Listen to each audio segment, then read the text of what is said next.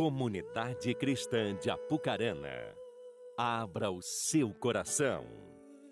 Momento da Palavra de Deus. Glória a Deus. Eu quero partir para a palavra e eu quero pedir para que você abra, abra comigo a sua Bíblia, por gentileza. No livro de 2 Samuel, capítulo 6. 2 Samuel, capítulo 6, abra aí a sua Bíblia ou ligue-a.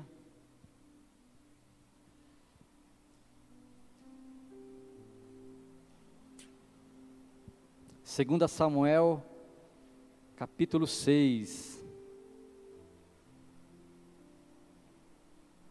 Vamos lá? Preste bastante atenção nesse texto, tá? É preciso que você preste atenção para que nós possamos construir aqui um caminho para que possamos entender aquilo que o Pai, o nosso Deus, tem para nos ensinar nessa noite. Ok? Diz assim: Tornou Davi a juntar todos os escolhidos de Israel em número de 30 mil. 30 mil pessoas. Dispôs-se e com todo o povo que tinha consigo partiu para Baalá de Judá, para levarem de lá para cima a arca de Deus, sobre a qual se invoca o nome o nome do Senhor dos exércitos, que se assenta acima dos querubins. Puseram a arca de Deus num carro novo e a levaram da casa de Abinadab, que estava no outeiro. Outeiro é um monte. E Uzá e Aiô, filhos de Abinadab, guiavam o carro novo. Levaram-no com a arca de Deus da casa de Abinadab, que estava no outeiro, e Aiô ia diante da arca. Davi e toda a casa de Israel alegravam-se perante o Senhor, com toda sorte de instrumentos, instrumentos de pau, instrumentos como harpas, saltérios, tamborins, pandeiros, símbolos, são instrumentos que nós não estamos acostumados a, a entender, mas são castanholas, pratos, batuques. Então eles faziam ali uma festa, eles realmente estavam alegres e felizes. E assim, né, a arca era conduzida. Quando chegaram à eira de Nacon, que é um campo de cereais, né, estendeu-os a mão à arca de Deus e a segurou, porque os bois tropeçaram.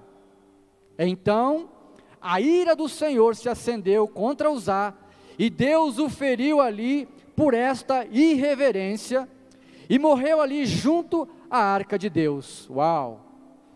Então olha só, Davi foi buscar a arca do Senhor, a arca da aliança, colocaram num carro de boi, faziam festas, caminhando ali pela estrada, né?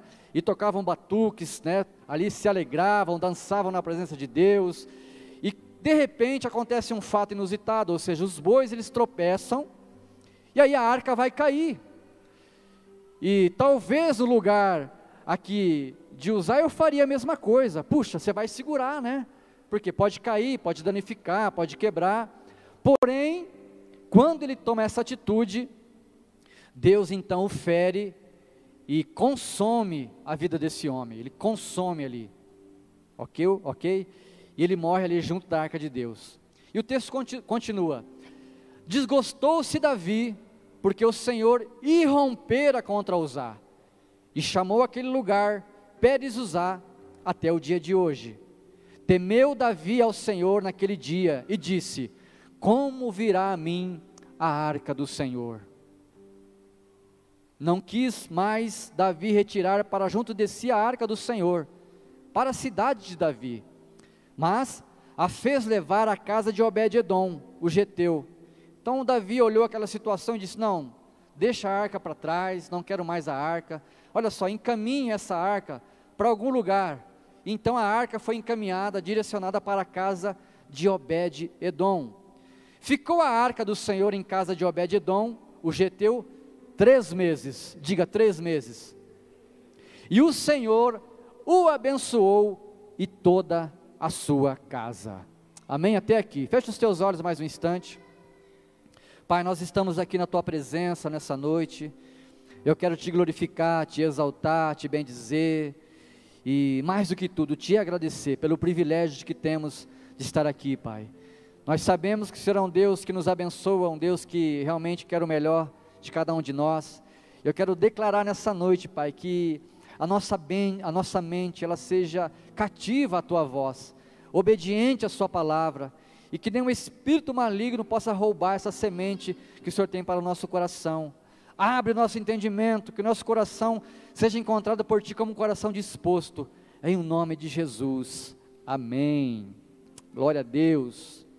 Muito bem, queridos, nós é, anunciamos lá no início, ou melhor, antes do mês de agosto iniciar, que nós teríamos o mês da família. Não é? O mês de agosto seria o mês da família, onde nós canalizaríamos todas as palavras, ministrações, não é? é, em direção às nossas casas, às nossas famílias. Né? E foi isso que nós fizemos. Ou seja, toda a palavra de célula, aliás, né, as palavras de células, elas ainda continuam no mês de setembro, no sentido de abençoar a sua casa e a sua família. Porém, nós né, separamos o mês de agosto para que então pudéssemos abençoar a sua vida de forma específica. Ah, tem algo místico nisso? Não. Né? O Senhor ele abençoa nós num contexto geral. Mas nós falamos aqui, é, muitas vezes separamos um tempo para falar de finanças, falar de pais, de filhos, de casamento, e nós escolhemos então o mês de agosto para falarmos de família, tá certo? E com certeza, né, muito se falou sobre a família, eu também é, imagino que você recebeu muitas palavras e que o Senhor, Ele te abençoou. Além de te abençoar, eu tenho certeza também que o Senhor o desafiou, e também né, o intuito de que nós estivéssemos aqui era, além de tudo, te fortalecer como homem e como mulher de Deus. Né? E falando em abençoar, como é bom ser abençoado, não? Como é bom ser abençoado, não é?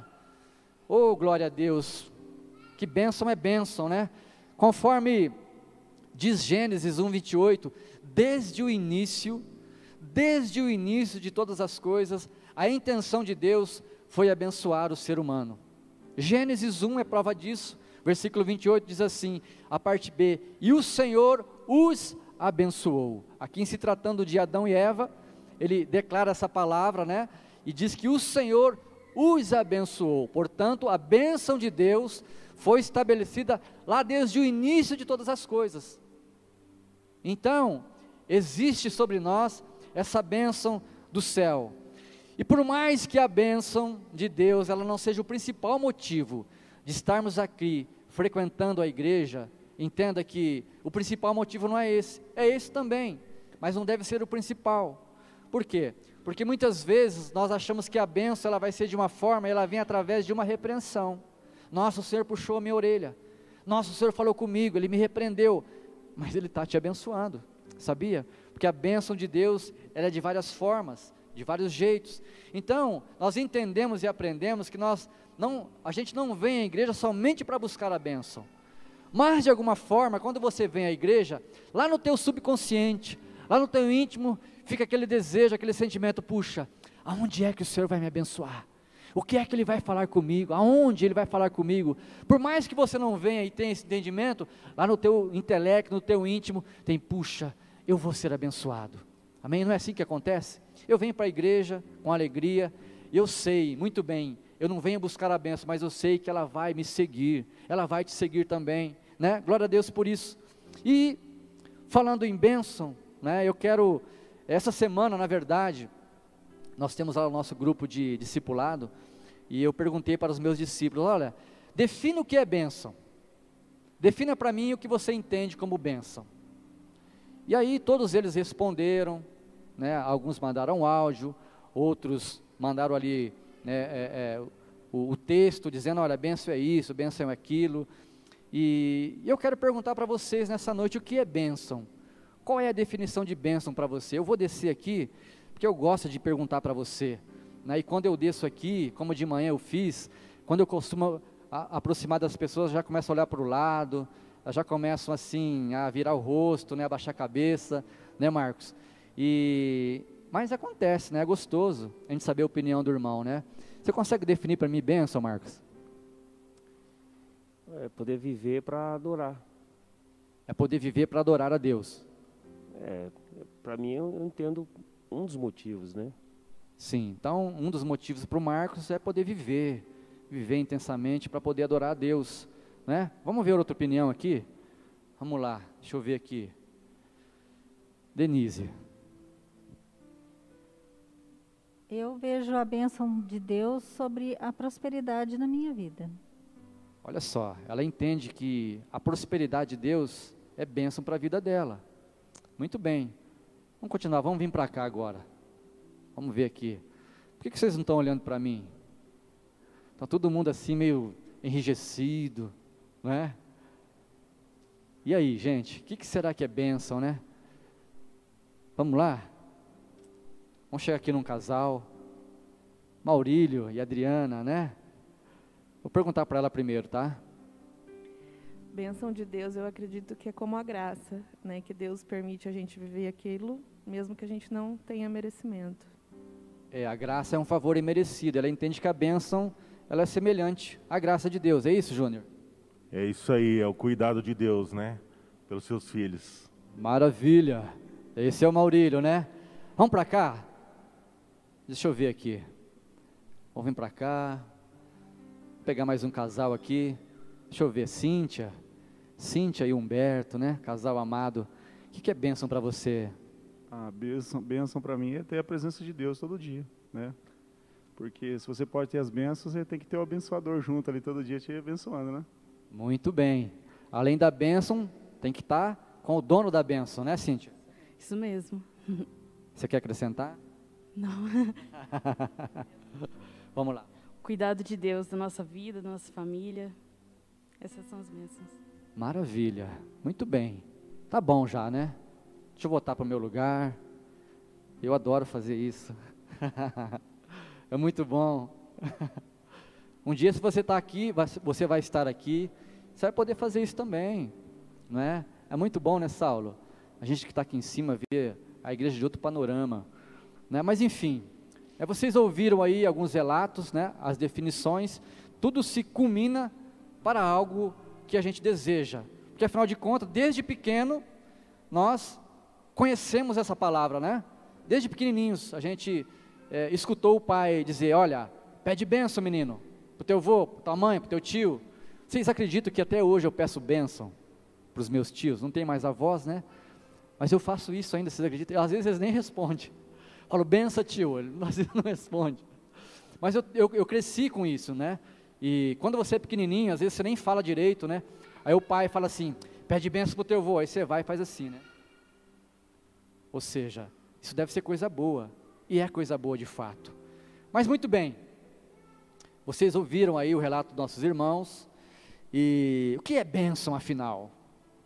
Nós temos aí vários pensamentos, várias formas da gente entender mas é, tanto no hebraico quanto no grego, a palavra bênção, ela apresenta um sentido de concessão, de direito, entendeu? Você tem o direito. Por quê?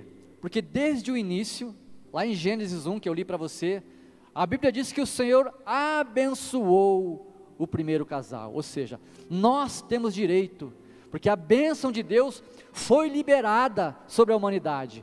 Portanto, a bênção de Deus é um direito para nós. E bênção é tudo aquilo que vem de Deus, tudo aquilo que é bom, tudo aquilo que nós necessitamos, não é? Então, bênção é um direito. Eu tenho esse direito. Pastor, mas como é que eu adquiro esse direito, essa concessão? Vamos lá, né? O que você tem que fazer? O que é necessário fazer?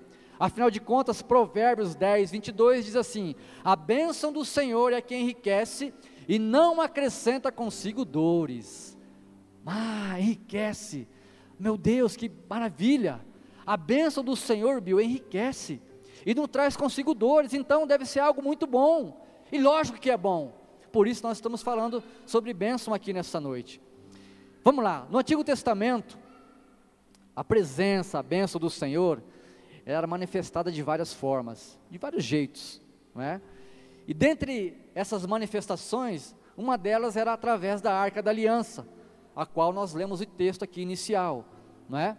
E no livro de Êxodo, você vai perceber que Deus ele dá uma série de instruções para Moisés, inclusive ele eh, estabelece as leis, né, os dez mandamentos, onde Moisés sobe ao monte, ele escreve os dez mandamentos, mas também uma, uma série de outras instruções para que ele construísse algo que o Senhor havia pedido. E dentre essas construções, Deus pede para que Moisés construísse a arca da aliança. O que é essa arca da aliança? Você pode colocar aí para mim, Bruna, a figura? A figura da arca, já já ela vai pôr aí. Olha só, esta é uma figura, é uma réplica, não é perfeita, mas é uma figura da arca da aliança, da qual o Senhor pediu que Moisés ele fizesse. Então Moisés ele construiu né, é, essa arca tinha todo um detalhe para ser construída. Se você for lá no livro né, de Êxodo, você vai ver os, o, a altura, né, comprimento, tamanho de madeira de acácia, era revestida de ouro puro. Em cima tinha os querubins, as argolas, as hastes para carregar, enfim. Essa era a arca da aliança, da qual Davi ele foi buscar um dia. Né? E o que é que tinha na arca? Por que, que tinha essa arca? O que é que tinha na arca?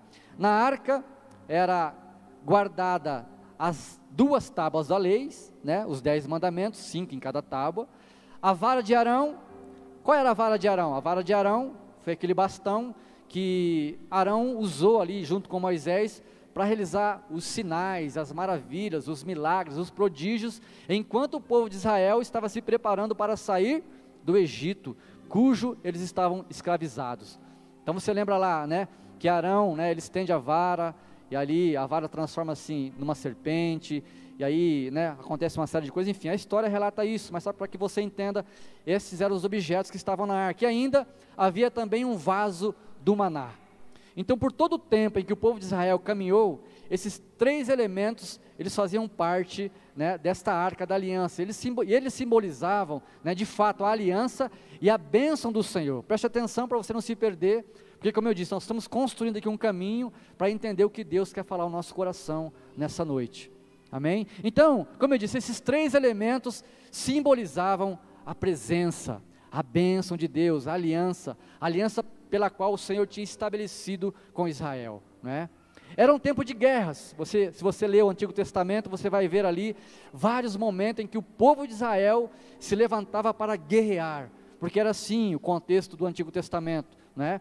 E em uma determinada batalha, a arca da aliança ela foi levada pelo povo filisteu, ou seja, o povo de Israel, é, eles foram derrotados ali, e aí é, os filisteus, que eram povo, povos ali que eram é, é, é, adversários de Israel, levaram a arca embora, mas essa arca foi parar um dia na casa de Abinadab, como nós lemos ali no texto, na segunda carta de Samuel, ali no capítulo 6.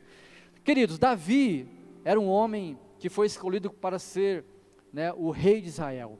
E o seu reinado, nessa época em que nós lemos aqui esse texto, já estava estabelecido. Davi era conquistador, Davi tinha posses, Davi tinha um governo de excelência, né, o povo reconhecia o governo de, de, de Davi, o reinado dele, né, ele era um homem abençoado, Deus o abençoava, mas assim um dia ele entendeu que ele precisava trazer a arca de volta para Jerusalém. Ele disse: Olha, nós vamos buscar a arca. Nós vamos buscar a arca porque a arca é um elemento importante. Ela é um símbolo para o povo de Israel. E eu quero que a arca fique aqui no palácio junto comigo. Eu quero trazer a arca da aliança, afinal de contas, ela faz parte do povo de Deus, ela faz parte do meu povo, o povo de Israel. Então, né, eu imagino que ele reuniu ali os seus servos, os, os seus soldados, né, os seus é, auxiliares, aqueles conselheiros, disse: Olha, nós vamos buscar a arca. Pois bem, vamos lá, vamos buscar a arca. E assim o fez.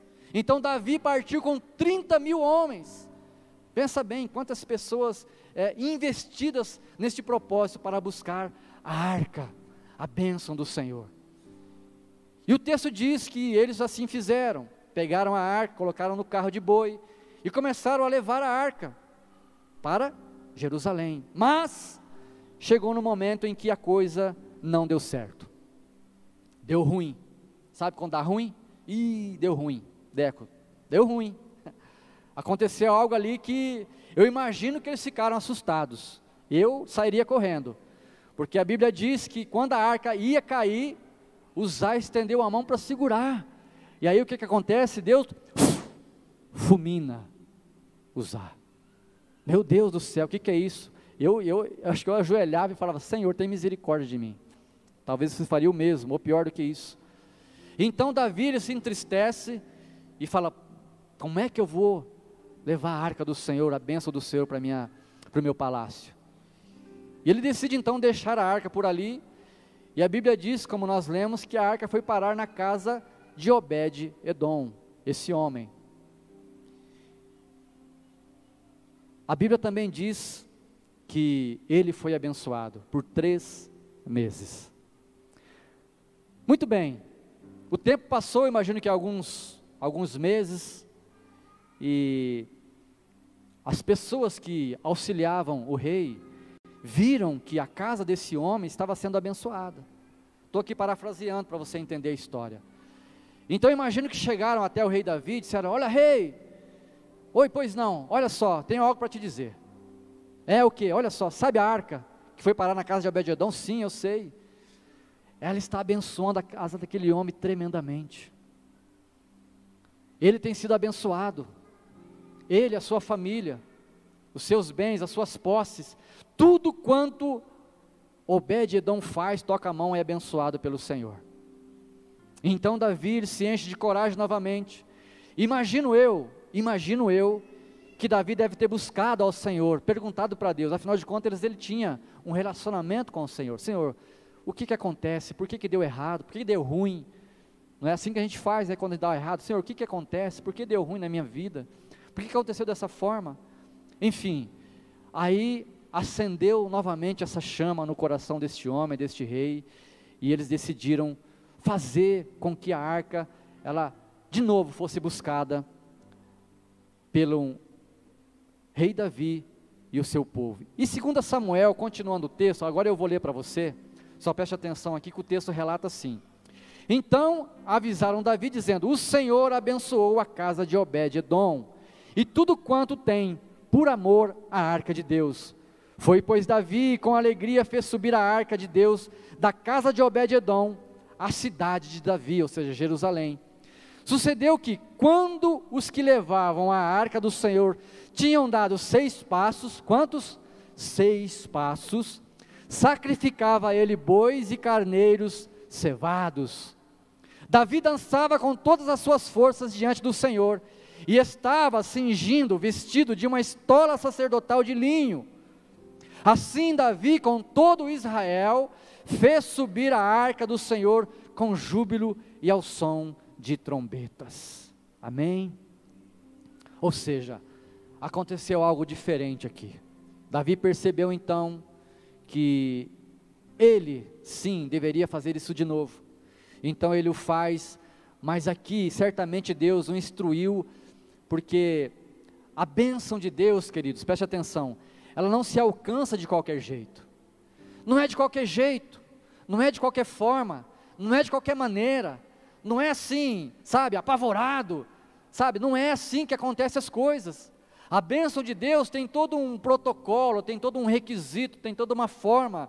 Perceba que Davi, ele muda a sua postura, ele muda o seu jeito, ele entende qual era a postura dele do seu povo para que realmente ele pudesse trair, trazer, né, a arca de Deus para o seu palácio e assim ser abençoado e assim ser engrandecido. Então ele muda a sua postura. Eu não sei quantas vezes o Senhor requereu de você uma mudança de postura. Olha, filho, para que você seja abençoado, é necessário que você mude a sua postura, mude o seu comportamento. E o texto diz, então, que a cada seis passos sacrificava-se um animal em oferta ao Senhor. Mudou tudo, percebeu? Mudou toda a história, mudou todo o jeito. Pensa bem, pensa bem. Colocaram a arca de novo no carro de boi da mesma forma. Mas então, eles fizeram algo diferente. Um, dois, três, quatro, cinco, seis. Para! Davi falava: Para agora, para tudo. Então, rei, que faremos? Sacrifica um boi e sacrifica um carneiro. Ok? Sacrificavam o boi e o carneiro e continuavam. Um, dois, três, quatro, cinco, seis. Para de novo! Rei, de novo? Sim, para de novo sacrifica um boi e um carneiro. Sacrificavam o boi e o carneiro e continuavam. E assim foi por todo o trajeto. Observem a mudança de postura, a forma de entender o que o Senhor requeria de Davi. Por isso eu falo para você muitas vezes, nós não alcançamos a bênção do Senhor, porque nós não fazemos o que Ele pede. O Senhor conhece o nosso coração, Ele sabe de quanto nós o conhecemos e também o quanto nós conhecemos a Sua verdade. Nesse tempo de pandemia, eu encontrei, reencontrei na verdade um amigo meu, um amigo meu aqui de, de Apucarana, trabalhei com ele, e ele foi morar em Florianópolis, e nós tivemos um contato, e ali nós começamos, né, a nos aproximar virtualmente, convidei para a célula, e nós começamos ali, né, uma trajetória de crescimento, de, de, de conselhos, e logo depois a esposa dele se interessou também, começou a participar da célula, e você sabe que o novo convertido, né, ele não sabe o caminho, é igual uma criança, o pai tem que pegar na mão e tem que levar a criança. E o novo convertido também é assim, você sabe muito bem, comigo foi assim, com você foi assim. Então a gente começa a instruir a pessoa, ou seja, faz isso, não faz aquilo. Aí a pessoa liga, manda mensagem: olha, mas como é que eu faço com essa situação? Qual é a minha postura? Você tem que fazer assim, não faz dessa forma, isso vai dar errado, é assim que você tem que fazer. Então, queridos, nós temos que estar com nossos ouvidos atentos, abertos e principalmente naquilo que a Adriana falou aqui ainda há pouco, sobre a obediência. A obediência. Certamente, como eu disse, Deus falou com Davi. Davi, não é assim. Faça conforme eu te orientei. Queridos, é muito forte isso. E hoje a gente vê, né, eu vejo, na verdade eu que vejo esse casal, eles estão crescendo, estão sedentos pela palavra. Eles estão mudando o comportamento, mudando as atitudes, porque eles entenderam que esse é o caminho para o crescimento, para alcançar o favor e a bênção de Deus para a vida deles. E não é diferente comigo, não é diferente com você também. O texto diz ainda que Davi estava vestido com uma veste especial, ou seja, ele estava vestido com uma estola sacerdotal de linho puro. Talvez a primeira vez, ele não vestiu esta vestimenta. E você sabe que um rei, ele normalmente usa uma roupa especial, ele usa uma roupa diferente. Eu imagino que Davi, ele foi com a sua roupa cotidiana, no primeiro momento. Mas Deus disse: não é assim, não é desse jeito, Davi. Coloque a sua roupa, a sua veste sacerdotal, a sua estola de linho puro, de linho fino. E o que, que eu entendo com isso? Hoje, Deus não está preocupado com aquilo que nós vestimos, com a vestimenta externa, mas sim com aquilo que está no nosso íntimo, aquilo que está dentro do nosso coração, porque a vestimenta externa naquela época, sim, ela fazia diferença, mas hoje não. Hoje o que vale para o Senhor é aquilo que está aqui dentro, dentro do nosso coração. Ou seja, o íntimo, o temor, o respeito, a reverência, a entrega, tudo faz diferença quando nossa postura ela muda. Quando nós entendemos o que o Senhor requer de nós, no sentido de fazermos renúncias. Aqui Davi fez sacrifícios, bois, animais, carneiros, cevados, gordos, mas hoje não tem mais necessidade disso, porque Hoje as coisas são diferentes, já eu entro nesse ponto. Mas entenda que a bênção que Davi foi buscar na arca e não conseguiu, foi concedida a quem? A Obed-Edom. Isso sugere que Deus estava livre e sempre estará livre para abençoar quem Ele quiser. E às vezes você olha para o vizinho, da direita, da esquerda, o da frente e de trás, e vê, pai, mas como esse pessoal tem sido abençoado? Como eu tenho visto prosperidade? Carro novo, conquista, viagem, isso e aquilo. Às vezes aqui na igreja você observa isso. Deus abençoa quem Ele quer. Você conhece no íntimo a vida do seu irmão, da sua irmã? Você sabe a sua trajetória, o quanto ele faz para o Senhor? Às vezes a gente julga e julga errado. Sabe, queridos, domingo passado o Senhor pediu para eu falar algo aqui eu não quis falar. Eu disse: Não, Senhor, eu acho que é coisa minha. Porque falar da gente é difícil às vezes, né? Fala de você, você fala assim: Ah, como falar de mim, né? Eu sou uma bênção, né? Tem uns que têm essa postura, né? Mas o que é bênção, ele fala assim: Não, né? Eu. Sabe como é que é, né? Ele fala assim: Não, eu não sou ninguém, eu não sou nada. Esse sim é alguma coisa, porque aquele que fala, esse né, fala pelos cotovelos. E o Senhor me disse aqui, domingo, quando eu ministrei a palavra de oferta, Ele diz: fala isso, eu não quis falar. Mas aí hoje, tanto pela manhã quanto agora, eu vou dizer porque quando a Adriana, minha esposa, ela ministrou aqui, o Senhor disse: Olha, é para você falar. Falar o quê? Você já vai saber. Sabe que nós caminhamos num caminho onde nós podemos enxergar que os nossos líderes, a família sacerdotal dessa igreja, Cleverson e Kelly, são uma família abençoada. Eu falo isso de propriedade, porque eu os conheço há mais de 20 anos. Então eu digo para você que você está no lugar onde os sacerdotes, né, o, a família que o Senhor escolheu para conduzir essa igreja, é uma família que teme ao Senhor.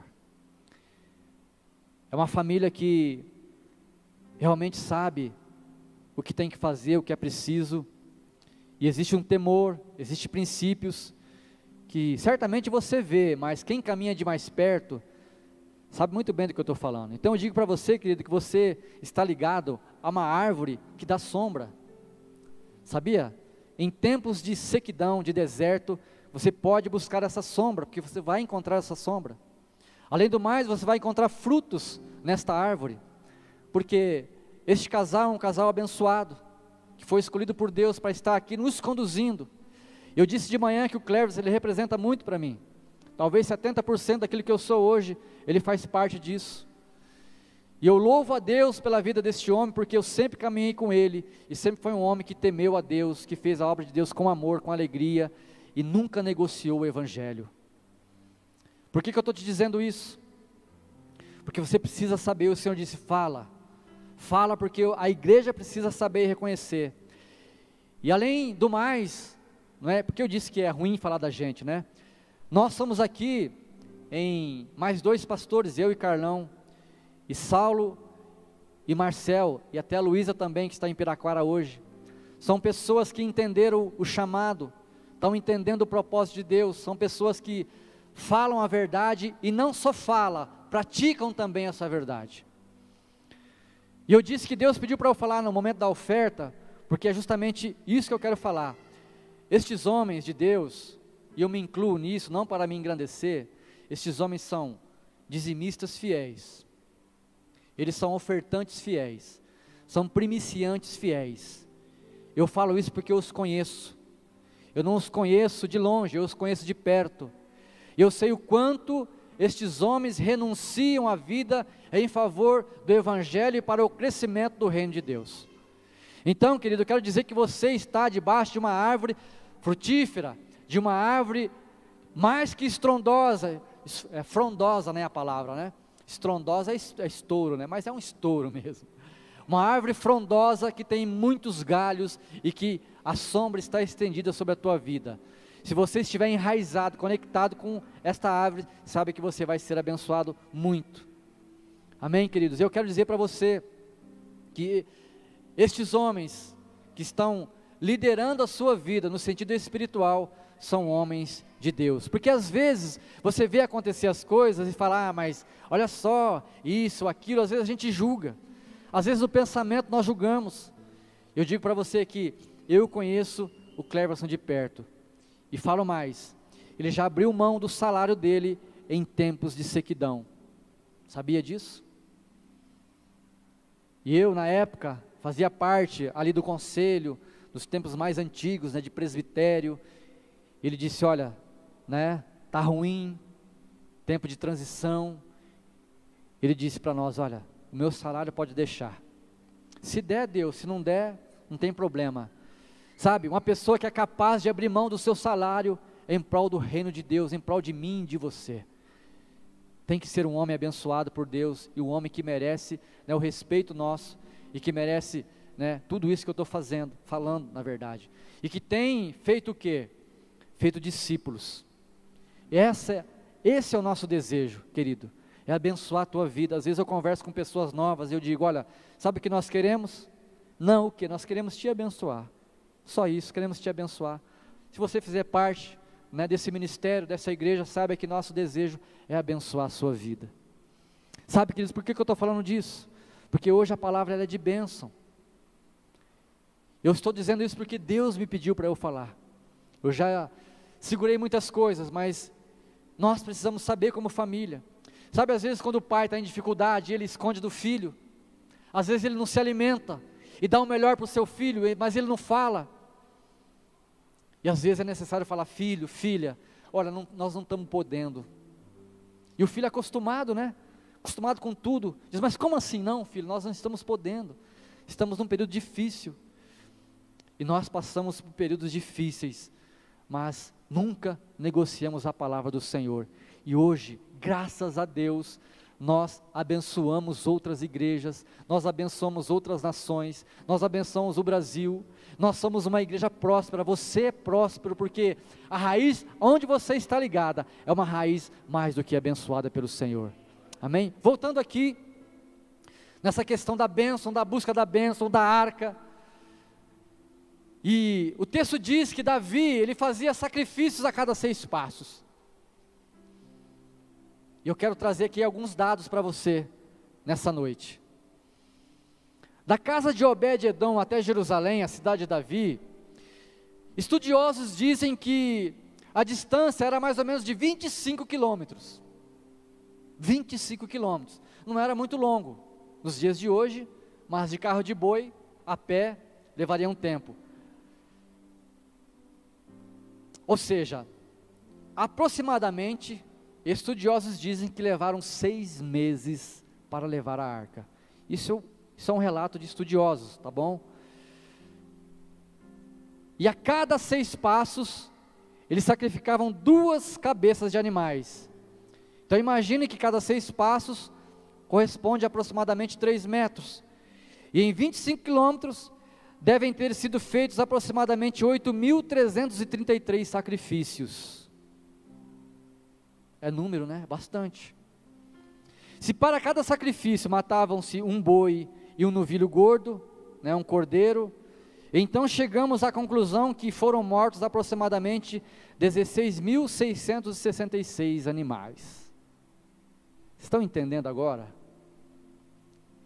O porquê que Deus fez o que fez. Davi, nunca mais você vai se esquecer que existe uma forma. Davi, nunca mais você vai se esquecer que existe um jeito que já foi estabelecido por mim.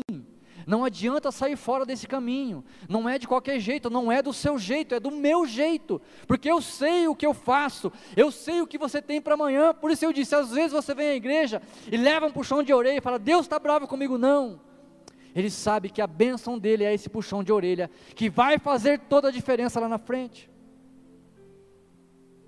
Davi entendia isso, mas não o fez a primeira vez. Muito bem, e agora então? O que, que eu faço, pastor? Tem que ter uma arca em casa como essa? Como é que eu construo essa arca? Não, querido. Nós vivemos em outro tempo. E a Bíblia diz que o Evangelho do Senhor, o Evangelho de Jesus, é a boa nova a todas as nações. Posso ouvir um amém? O Evangelho de Jesus é a boa nova, ou seja, as boas notícias, a bênção do Senhor. Você quer coisa boa, quer notícia boa? Às vezes a pessoa fala assim: tem duas notícias, uma boa e uma ruim, né? Pô, podia ser duas boas, mas as boas novas é o Evangelho de Jesus Cristo. Ou seja, não é mais necessário o sacrifício de animais, andar de seis em seis passos e dar e fazer um sacrifício, porque Jesus, ele se fez o sacrifício vivo, ou seja, o único sacrifício, o sacrifício eterno. Então, a partir da entrega de Jesus na cruz, cessou, parou-se o sacrifício de animais. Ele se fez maldito naquela cruz. Ele foi como Cordeiro Santo. E ali ele derramou o sangue precioso naquela cruz em favor dos meus e dos seus pecados. Os que eu cometi, os que eu cometo e o que eu vou cometer até o fim dos meus dias. Já está pago, está consumado. Não precisa dar seis passos e fazer um sacrifício, não. Não é mais necessário porque Jesus Cristo, Filho de Deus, ele desceu do céu e ele anunciou as boas novas e disse: Esse é o caminho, esta é a salvação. Ouça o que eu digo, ouça o que eu faço, veja o que eu faço. Falem o que eu falo. O Evangelho da salvação chegou até mim um dia e ele me transformou, como tem transformado a sua vida e a sua casa. Não é mais necessário dar seis passos. Não precisa mais, não. Puxa, é verdade, isso era no tempo da lei. A lei era assim, a lei de Moisés. Mas Jesus mesmo disse que ele não veio anular a lei. Então, como é que eu faço, pastor? Elinho, como é que eu faço? Não é mais seis passos, então como é que é agora? A cada passo, você tem que entender que habita em você o Espírito Santo da promessa. Amém? Se você der um passo fora do compasso, fora do caminho, esse Espírito Santo, que foi enviado por Deus quando Jesus disse aos seus apóstolos: Eu vou para o céu, mas virá o Consolador. O Espírito Santo da promessa que vai ajudar você. E ele vai habitar dentro de cada um de nós, como de fato ele habita. Ou seja, a cada passo que você dá, se você estiver cheio do Espírito Santo, cheio de Deus, entenda que você vai estar atraindo a bênção do céu sobre a sua vida. Mas se você der um passo fora, entenda que esse mesmo Espírito que veio te abençoar, ele irá se afastar de você porque ele não habita no pecado. Então, é mais do que seis passos. É a cada passo que eu ando, eu preciso ser um testemunho vivo nessa terra, porque eu conheci o evangelho da graça, o evangelho da salvação, o evangelho da conquista, da libertação, o evangelho da bênção. Esse deve habitar dentro de mim através do Espírito Santo. Amém? Ou seja, Hoje é preciso que você entenda de fato o que significa a bênção do Senhor através da morada do Espírito Santo dentro de nós. E a bênção de Deus, ela se estende a toda a humanidade em cumprimento às promessas feitas para Abraão, conforme está escrito em Gênesis 12, de 1 ao 3. E já foi lido aqui pela minha filha, Daiane. Nós não combinamos, ah, será? Nós não combinamos, ainda que estamos em família, nós não combinamos nada aqui. Às vezes, né, a gente fala aqui alguma coisa e, gente, é tudo Jesuscidência. E olha o que acontece aqui. Eu sempre olhei esse texto porque eu tenho, eu tenho, né, não é a mania, mas eu procuro olhar o que a Bíblia relata como promessa para que eu possa tomar posse dessas promessas. Eu não sei se você é assim, mas a gente lê a Bíblia, ele tem promessa para nós. Então, eu, quando eu leio a Bíblia que tem promessa, eu falo, nossa, eu quero isso para minha vida. E assim eu faço. E quando eu entendi esse texto, né? E quando eu leio, quando eu recito, quando eu estou orando, eu digo, Senhor, o Senhor prometeu na Sua palavra que através de Abraão nós seríamos benditos, então eu tomo posse dessa palavra, Senhor. Então assim eu vou orando, eu vou falando, e o texto diz assim, em Gênesis 12, 1: Sai da tua terra, da tua parentela e da casa de teu pai, e vai para a terra que te mostrarei. De ti, de ti, ele está falando para Abraão, de ti farei uma grande nação e te abençoarei, e te engrandecerei o nome. Olha que maravilha! Abraão, eu vou te abençoar, Abraão. Eu vou, ser, eu vou, fazer que você seja pai de uma grande nação. Eu vou te engrandecer o teu nome. Se tu uma bênção, abençoarei os que te abençoarem, e amaldiçoarei os que te amaldiçoarem, e em ti serão benditas todas as famílias da terra. Aleluia. Posso ouvir um glória a Deus? Meu Deus, olha para esse texto, igreja. Em Abraão, nós somos abençoados porque nós fazemos parte desta geração. Que maravilha quando eu, eu li esse texto e depois eu aprendi, então por isso que eu digo: Senhor, a tua palavra diz, e o Senhor cumpre pela tua palavra e pelas tuas promessas. Em Abraão seriam benditas todas, todas, todas as famílias da terra, e eu faço parte disso, glória a Deus, aleluia. Mas, como a gente não é sábio o suficiente, não tem entendimento suficiente, todos os dias estamos aprendendo, não é? E aí eu ouvi de um pastor, ele relatando esse texto aqui, e ele me abriu os olhos.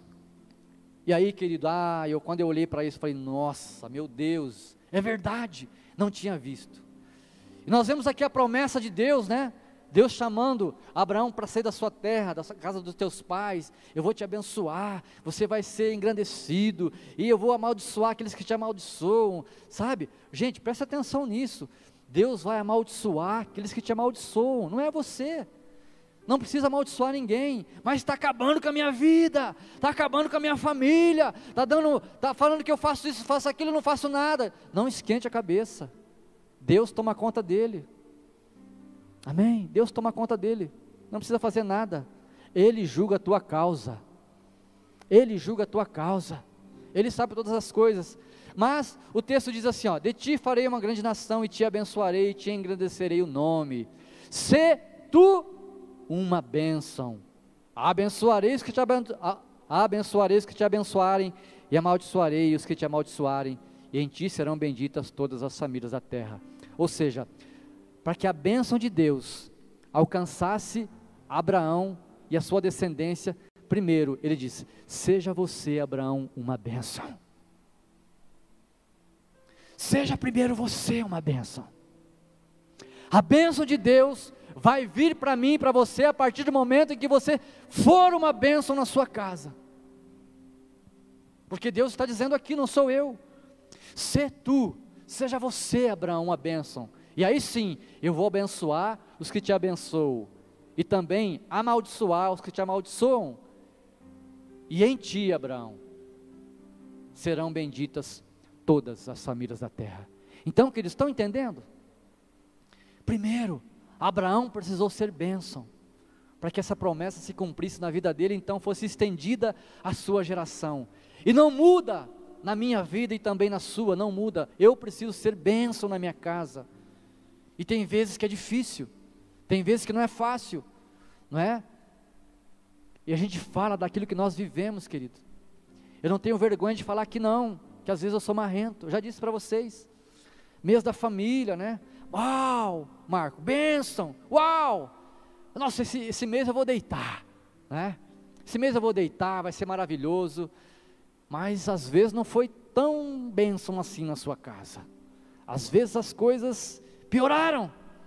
Às vezes o inimigo se levantou, às vezes você olhou para tua esposa como eu e desejou dar um soco na cara dela. Meu Deus, Elinho. Ela está ouvindo aqui, está aqui na minha frente. E aí vem o Espírito Santo e fala assim: não, seja você uma bênção. Sabe que relacionamento é isso, né, Giovanni? Às vezes você fala assim, uh, uma mulher, né? Às vezes ela fala assim, uh, homem, o homem, né? Se eu te pego, e te, dá, te dou uma gravata, né? E te, como é que fala no jiu-jitsu, Saulo? Quando você apaga, vou te apagar, eu quero te por um segundo só, só por um pouco. Mas é o mês da família, né? Benção, uau, vai abrir o céu, vai vir balões e vão explodir dentro da minha casa, e o negócio vai prosperar, mas às vezes não é tanto assim. E a coisa flui de outra maneira.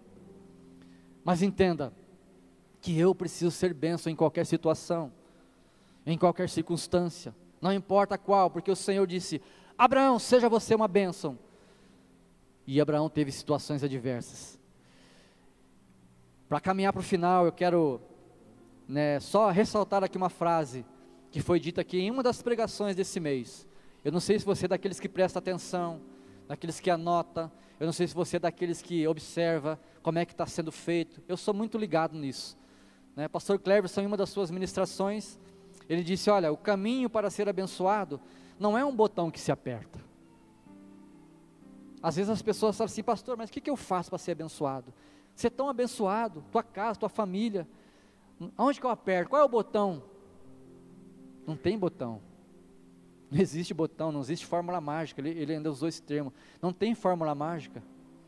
O caminho para ser abençoado não é uma fórmula, não é um botão, mas sim um caminho em Deus a ser percorrido.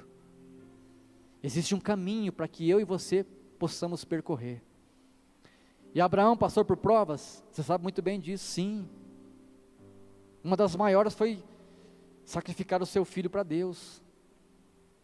Mas Deus disse: Não, Abraão, você é uma bênção, você é obediente, você cumpre os meus preceitos, as minhas leis e mandamentos, você é uma bênção, não precisa fazer nada.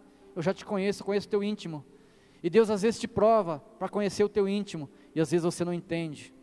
Abra o teu entendimento, busque ao Senhor. O caminho para ser abençoado não é um botão, mas tem um caminho para ser percorrido. Às vezes a gente olha para a história né, e a vida de nós, estamos caminhando aqui há 10, 15, 20, 30 anos, o caminho ele foi estreito, mas passamos por tudo isso e nós possamos contemplar as bênçãos do Senhor. Às vezes vocês olham para nós e falam, ah, mas não tem problema na sua casa. Ah, vocês não vivem, vive sim. É que nós sabemos um, um jeito, nós amadurecemos, nós sabemos uma forma de conduzir, e nós conseguimos sair de uma maneira mais fácil, que você também irá conseguir sair quando você estiver mais maduro no Senhor. Amém? Vamos colocar em pé? Eu quero encerrar com um texto. Eu disse que o Evangelho do Senhor são as boas novas a todas as nações. O Evangelho de Jesus é, continua sendo e sempre será as boas novas para a alegria das nossas vidas. Mateus 28, a partir do versículo 8, diz assim: Jesus, aproximando-se, falou-lhes, dizendo: Toda autoridade me foi dada no céu e na terra. Né? Esse já é o nosso contexto do Novo Testamento, esse é o nosso contexto de hoje.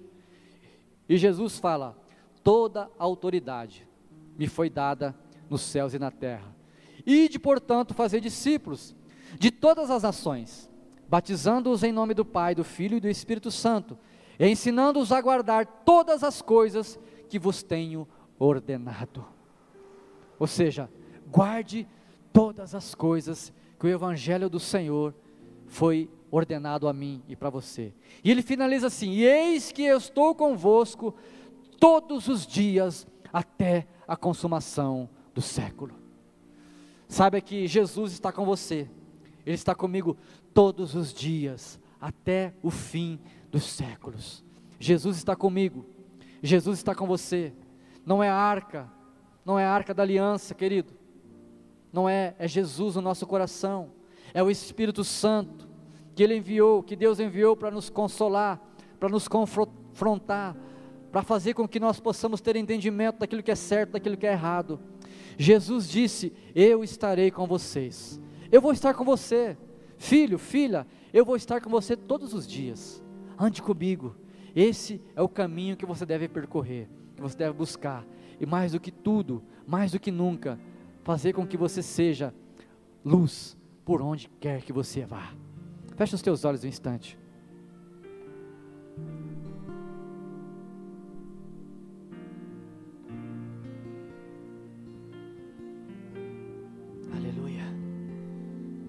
Aleluia. O Senhor te abençoe. Feche teus olhos.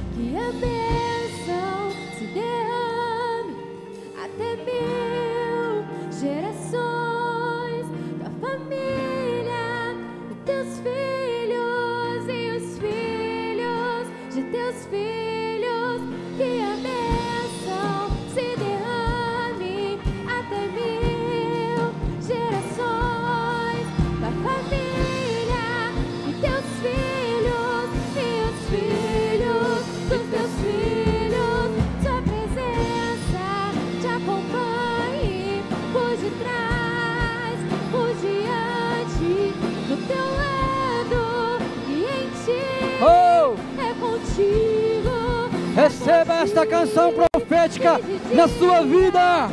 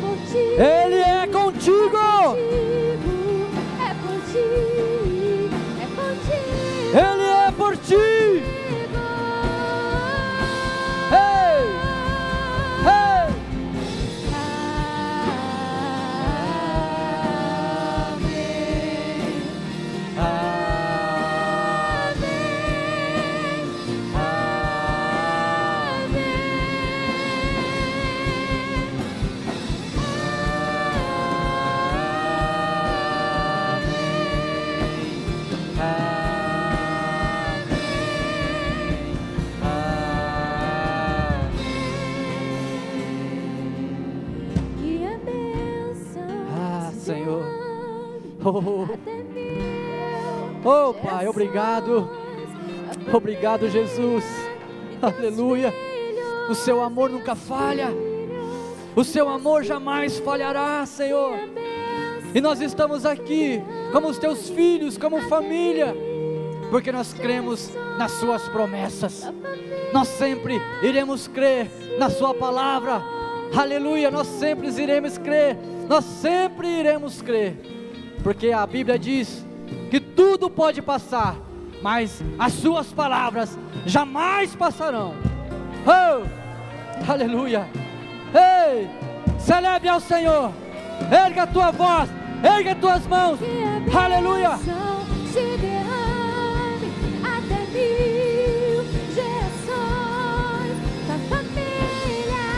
teus filhos E os filhos de teus filhos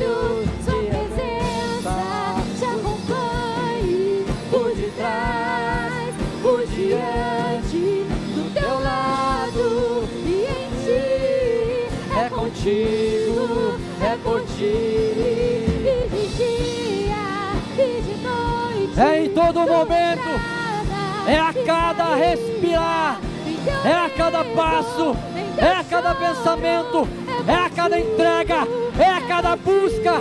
O Senhor irá ouvir a tua voz.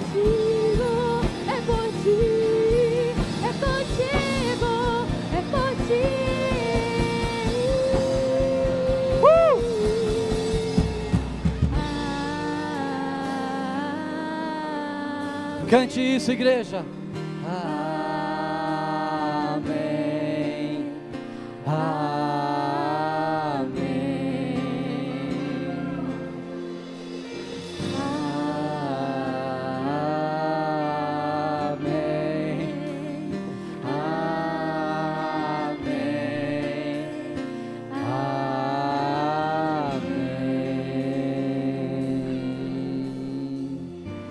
Oh Deus, obrigado, Senhor. Obrigado, Espírito Santo. Aleluia, obrigado. Essa é a palavra, Senhor. Obrigado por tudo que o Senhor fez, faz e ainda fará. Eu quero encerrar essa noite dizendo para você o título desta mensagem. Eu deixei para o final. O Evangelho de João, no, capítulo 14, versículo 6, está escrito assim. Eu vou começar a dizer, você vai se lembrar. Eu sou o caminho, a verdade e a. E a. Então eu emprestei este trecho da palavra para intitular essa mensagem, dizendo assim: Eu sou o caminho, a verdade e a bênção. Você é a bênção do Senhor. Você é o portador da bênção do Senhor. Por onde você for, cativos serão libertos, enfermos serão curados, trevas se dissiparão. O amor do Senhor invadirá cada vida, cada coração, cada ambiente, onde você estiver, porque você é escolhido, é chamado para ser mais do que abençoado, e sim abençoador. Dê um brado de júbilo, aplauda o Senhor bem forte, aleluia. Oh, obrigado, Pai, aleluia. Tenha uma boa noite, uma ótima semana na presença do Senhor, em nome de Jesus.